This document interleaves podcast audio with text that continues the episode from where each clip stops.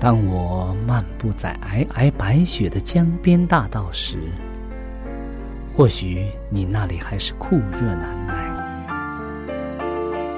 也许当我望着海边火红的日出轻声咏唱时，你那里还是繁星满天。我们远隔万水千山，身处不同的环境，是上帝的爱。将我们凝聚在一起，我们用心来交流，用声音来沟通，用人生来实践上帝的爱。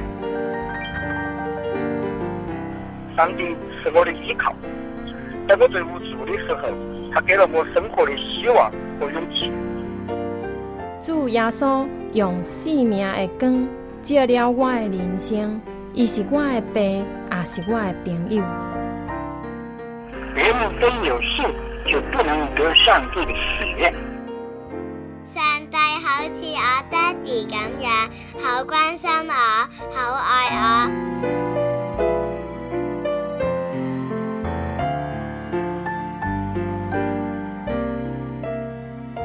亲爱的听众朋友，我是小明。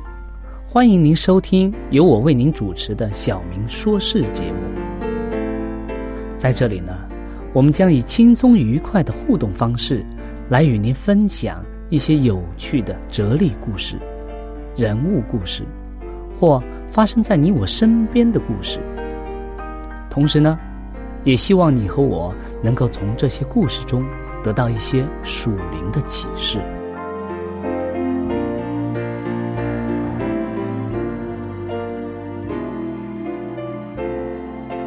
欢迎您收听《小明说事》。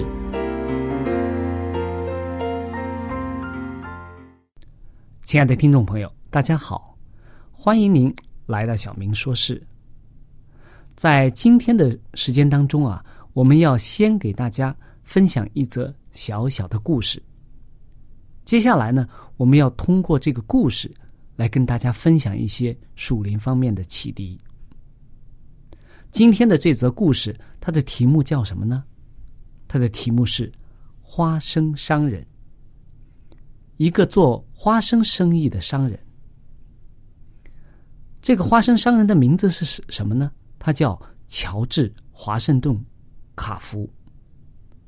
他是一位有名的花生商人。此刻呀，他正面对着从。首都就是华盛顿而来的一群已经疲惫不堪的国会议员，在那一天当中啊，在美国的国会的立法会当中啊，这些委员们已经听了很多很多的报告。当这位卡夫博士啊，最后一个人要站在大家面前演讲的时候啊，所有的人呢都深深的吸了一口气，他们希望啊。卡夫的演讲啊，不要超过十分钟了，太长了。以前人的演讲都太长了。在桌上啊，卡夫博士放着许多他带来的盒子。他打开这个盒子，大家可以看到，在盒子里面装到装的一些墨水啊、油啊、塑胶啊，还有乳酪啊、油漆啊、糖果呀、肥皂。许许多多的东西，还有一些呢是由花生制成的一些成品。当他演讲他所制造的超过三百多种的这个花生成品的时候啊，议员们都被他那超过两个小时的这个演讲啊，都深深的吸引着。前面我们知道，当。卡夫要站在台上演讲的时候，议员们的反应是什么呢？哎呀，他的演讲最好在十分钟之内结束。但是卡夫的演讲持续了多长时间啊？两个小时啊，超过两个小时。但是呢，大家却深深的被他这个演讲的内容所吸引了。他解释那些炸药啊，还有一些那些动物的饲料。化妆品还有一些药品是如何由这种低廉的、低价的这些豆科植物，就是花生，是如何被这些东西所做出来的。当时的议员们互相交头接耳，他们说：“哎呀，真的很稀稀奇啊，很奇妙啊，简直就是令人难以置信啊！”正如卡夫博士能够从花生做出那么多成品，这样令人惊奇一样，上帝啊，也能够使他的一生。是那么充满惊奇。卡夫出生在哪呀？他是出生在美国的密苏里州的一位农夫的家中。当他出生的时候啊，他周围的很多人都预料，当他长大的时候啊，他至多会成为一名普通的工人而已。然而，当卡夫死于一九四三年。一月五日的时候啊，当时的他他已经成为一位国际上非常知名的人物。他得过许多的奖章，有十八所美国的学校啊是以他的名字来命名的。美国的国会也曾以一个特别的日子来尊荣他。这些成就啊，都是。可以做到的，因为年轻的乔治卡夫啊，相信只要有上帝的同在，他就能做所有的事情。这让我们想起来圣经当中的一句话，在腓利比书的四章十三节有这样的经文：“我靠着那加给我力量的，凡事。”都能做，卡夫做到了。他靠着加给他力量的上帝啊，他做到了。他是怎么做到的呢？由于从小的时候家中比较贫困啊，所以从小他就是以自学、自己来学习为主的，自我进修。在十四岁的时候啊。卡夫才开始走路到离家八英里远的一个学校，开始读书。十四岁啊，我们现在读书多，什么时候开始读呢？六岁、七岁就开始读了，然而卡夫却是在十四岁的时候才开始读书。当他读到大学的时候啊，他没有足够的钱去交学费，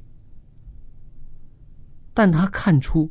借着上帝的同在啊，没有理由可以把这件事情包含在所有的事件当中。他说：“我相信上帝一路带领我来，今天当我读大学的时候，上帝也一定会帮助我顺利的读完大学。上帝赐给了他许多的机会，上帝是否也赐给你？”也教你很多的方法去使用它呢。乔治华盛顿卡夫，当他在大学里面注册的时候啊，报名的时候啊，你知道他口袋里只有多少钱吗？他口袋里只有十美分，一毛钱。但是呢，上帝却顺利的带领着他，给了他许多的机会，使他顺利的完成了。他自己的大学学业，甚至他最后读到博士。那么今天，你我，今天的你，如果你现在在成功的道路当中遇到一些障碍，或者你自己觉得，哎，我自己身体有残疾，或者我身体有软弱，或者你现在心情很低落。你感觉到自己在人生当中有很多的不幸，有很多不幸的事情发生在我的身上，我很低落，我很消沉。上帝能够帮助当年的乔治华盛顿卡夫，使他从很小的时候开始靠着上帝，一步一步的走上成功的道路。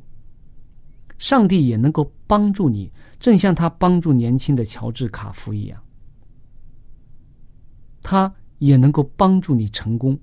只要你确定你自己的目标，然后靠着上帝的大能抓住他的手，那么你就好好的看看，上帝能为你在你的人生当中做些什么。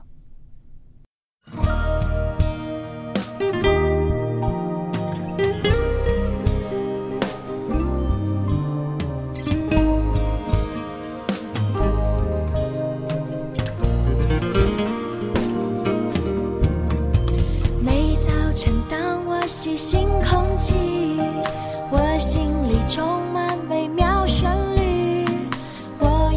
要以喜乐感恩的心，赞美你奇妙带领。每当我思想你的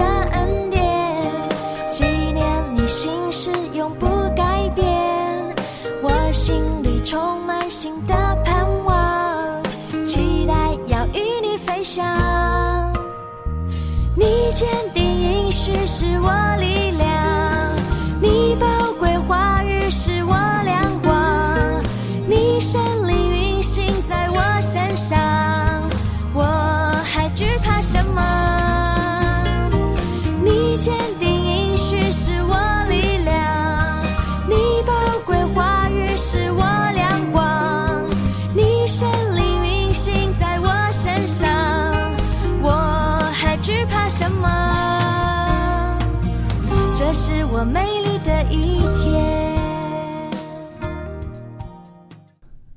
亲爱的听众朋友，当我们听到这一则有关这位花生商人的故事之后啊，我们有什么感想呢？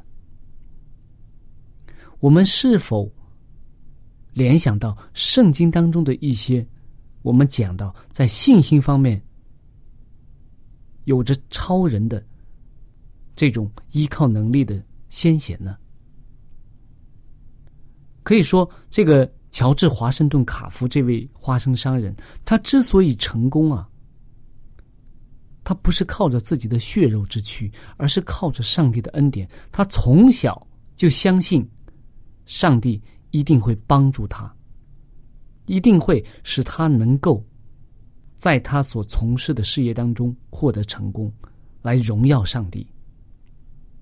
那么，上帝也成就了他的这一切。那么今天，上帝是不是也能够帮助你我，或者在困境当中，或者在顺境当中，在任何时候，上帝也能够带领你我，使我们从自己的人生当中去体验这份信心，体验这份依靠上帝的心。在圣经当中啊，我们一提到信心这两个字，我们首先会想到一个人是谁呢？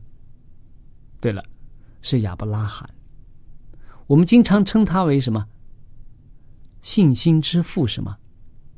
为什么我们称他为信心之父呢？我们当提到亚伯拉罕的时候，很多人会提出一些不同的意见来，不同的观点来说：“哎，亚伯拉罕好像他也有问题啊，什么问题啊？他撒谎啊！你看，对吧？他自己的妹子，他自己的妻子，他跟那个。”别的这个人讲说这是他的妹子，因为他怕什么呢？怕别人是喜欢他的妻子，甚至要伤害到他。他也有很多软弱的地方啊，但是我们却称他为信心之父。他的信心体现在什么方面呢？当上帝呼召亚伯拉罕离开他的这个家园的时候，他甚至不知道自己要去哪里。亚伯拉罕是单身一人前往吗？不是啊，他是带着他的家里的大大小小、老老少少一家人。当上帝呼召他的时候，他相信上帝的应许，所以呢，他没有任何的疑问，带着他一家的老老少少就出了门。出门的时候呢，圣经当中记载说。他还不知道他往哪里去，这是一个什么样的信心啊？这是对上帝百分之百的信任，他相信上帝一定会带领他的。还有我们讲到亚伯拉罕的信心的时候，也会提到一一件事情，就是他献上他他的儿子以撒这件事情上。亚伯拉罕多少岁的时候才得到这个孩子啊？这是上帝的恩典啊，上帝的应许。他一百岁的时候啊，撒拉才为他生了这个孩子。但是，上帝也非常的疼爱这个孩子，也告诉亚伯拉罕说：“你的后裔将来要承受国度，而且呢，要成为大国。”哎，从这个亚伯拉罕的角度来讲，哎，以撒就是我的继承人啊。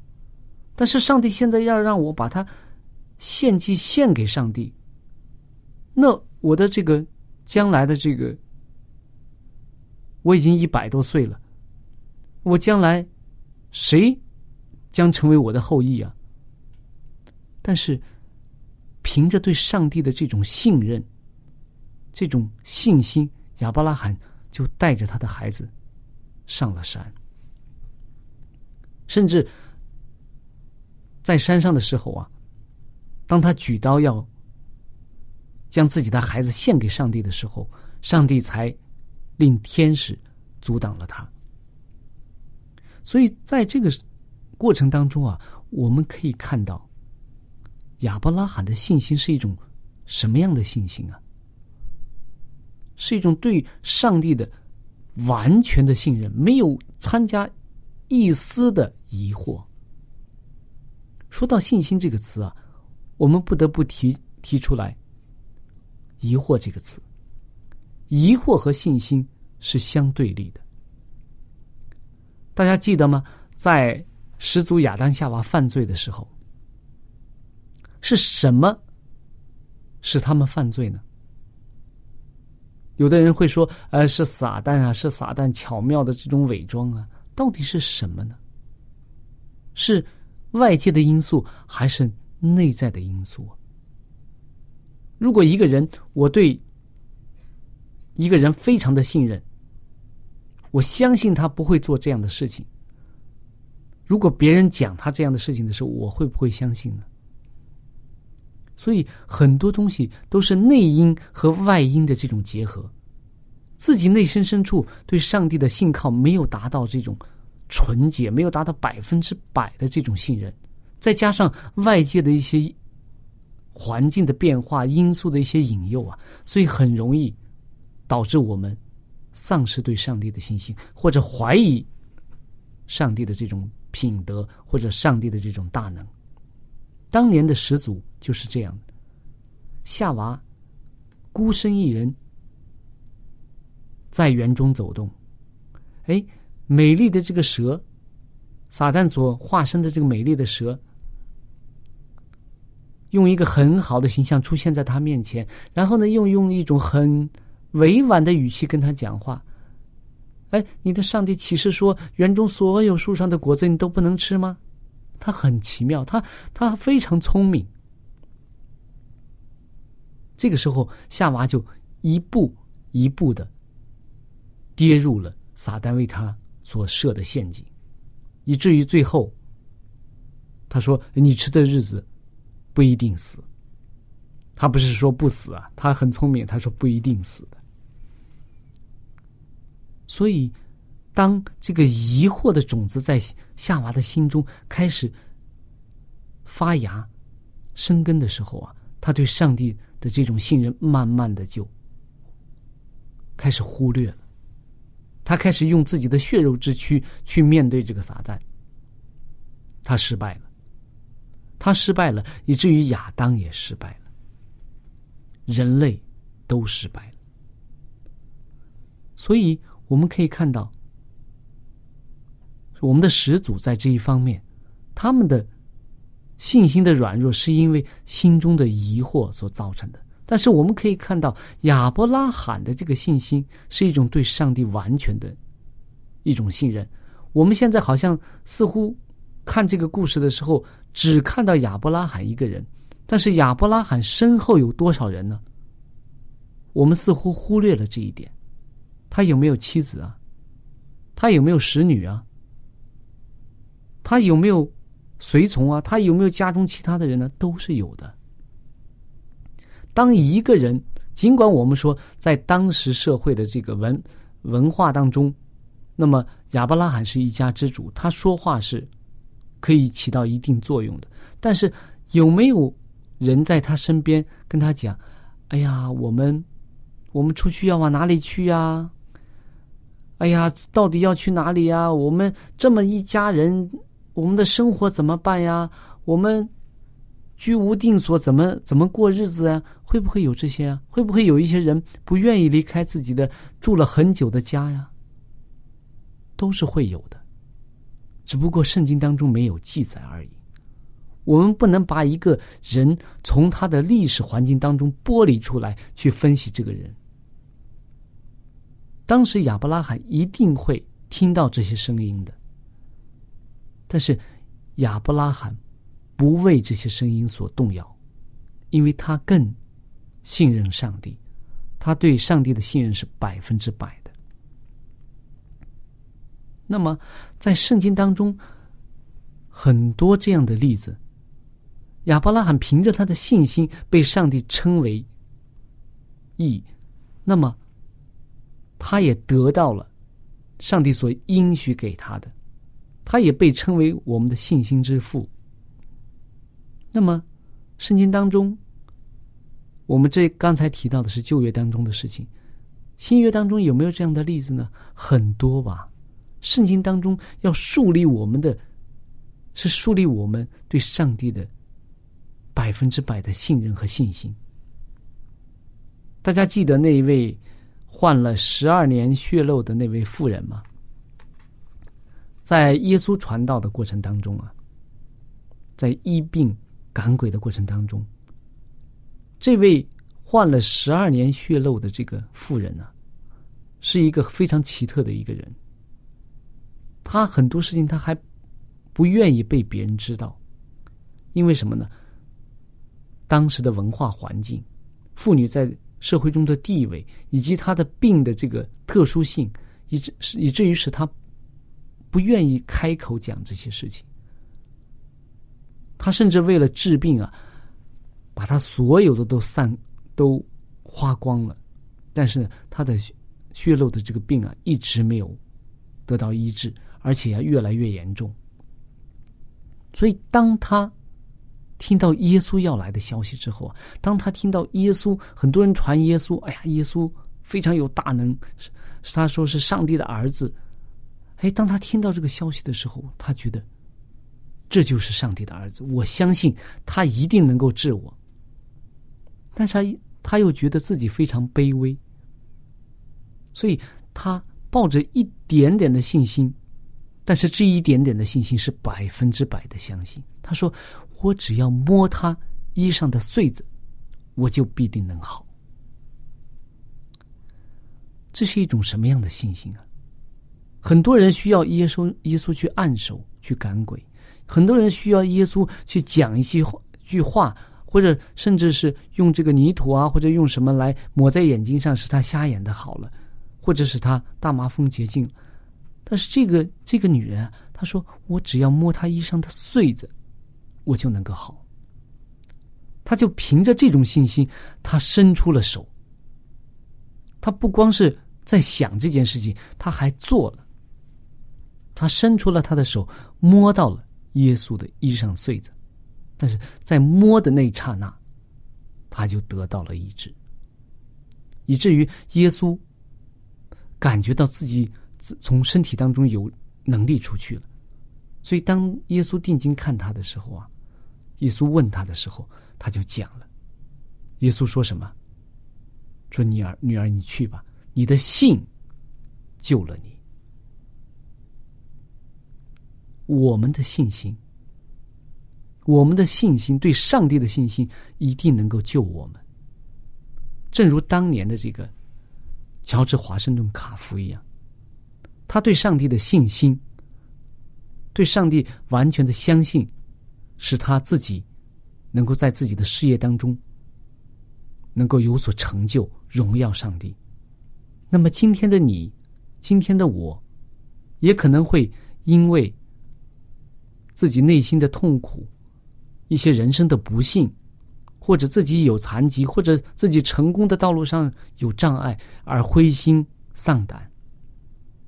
但是上帝的信心，对上帝的信心一定会拯救我们，脱离这种低谷，使我们真正的能够做到，凭着信心去和上帝交往，凭着信心去建立和上帝的关系，并且在我们人生的道路当中，一步一步的能够兼顾我们的信心，以至于当我们。